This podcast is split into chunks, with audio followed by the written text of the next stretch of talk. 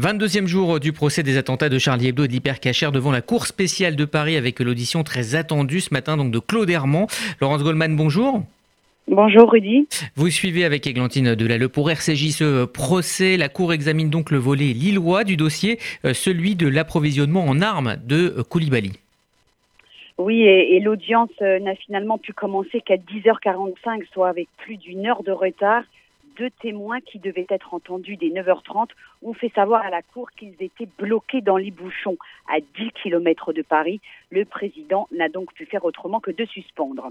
Les témoins ont fait arriver Claude Hermand et Christophe Dubroc. L'audience a pu démarrer. L'audition de ces individus est essentielle pour comprendre de quelle manière Koulibaly s'est procuré en 2014 des fusées d'assaut et plusieurs pistolets, huit armes au total. Il s'agit de la filière dite Claude Hermand, Claude Hermand, c'est ce trafiquant d'armes lillois, propriétaire d'une baraque Afrique, ex-indique de la gendarmerie des douanes et ancien membre de la droite identitaire. L'homme de 57 ans a été jugé et condamné en février 2019 pour trafic d'armes dans une autre affaire. Selon les conclusions de l'enquête, il serait donc celui qui a fourni à Koulibaly les armes utilisées dans l'attaque de Montrouge, puis dans la prise d'otage de l'hypercachère.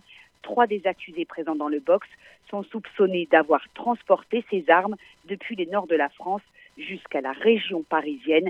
Certaines de ces armes ont été retrouvées dans le coffre de la Renault Scénic utilisé par le terroriste le jour de l'attaque de l'hypercachère. D'autres ont été retrouvées dans l'appartement qu'il avait loué à Gentilly la semaine des attentats. Ces armes ont toutes été commandées sur Internet par un commanditaire belge de Claude Hermand. Ce dernier s'avance à la barre. Il a un physique impressionnant, grand, baraqué, crâne rasé, t-shirt gris et pantalon treillis kaki. Le président démarre l'interrogatoire. Ça ne vous gêne pas d'arriver avec une heure et quart de retard devant la cour d'assises, puis Régis de Jorna à ses remontées demande. Ça vous fait quoi d'être témoin devant cette cour, sachant que les armes qui sont passées entre vos mains ont fini entre celles du terroriste qui a tué cinq personnes Herman répond J'y pense toutes les nuits, c'est un immense loupé. S'ensuit alors une série de questions-réponses sur sa connaissance de la destination des huit armes, des armes de guerre, rappelle le président. Le témoin se défend, expliquant qu'il travaillait main dans la main avec les services de police qui auraient dû, selon lui, intervenir avant les attentats. J'ai retiré de la rue des dizaines de milliers d'armes, déclare-t-il.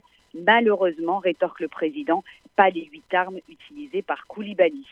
Herman passe son temps à se dédouaner au grand agacement du président Jorna, qui finit par lui demander s'il vendait des armes dans un but philanthropique. Le trafiquant d'armes rejette l'entière responsabilité de ses ventes à Koulibaly sur un certain Samir Ladjali. Ce dernier aurait dû être entendu par la cour d'assises en qualité de témoin, mais elle a disparu des écrans radars. Vous l'aurez compris, pas facile donc de déterminer le rôle exact qu'a joué Claude Herman dans la vente de ses armes à Koulibaly. Il persiste à dire qu'il n'était au courant de rien, que ses activités étaient totalement légales et qu'il payait même ses impôts. Son audition se poursuit en ce moment devant la cour d'assises spéciale au Palais de justice de Paris. Laurence Goldman pour RCJ.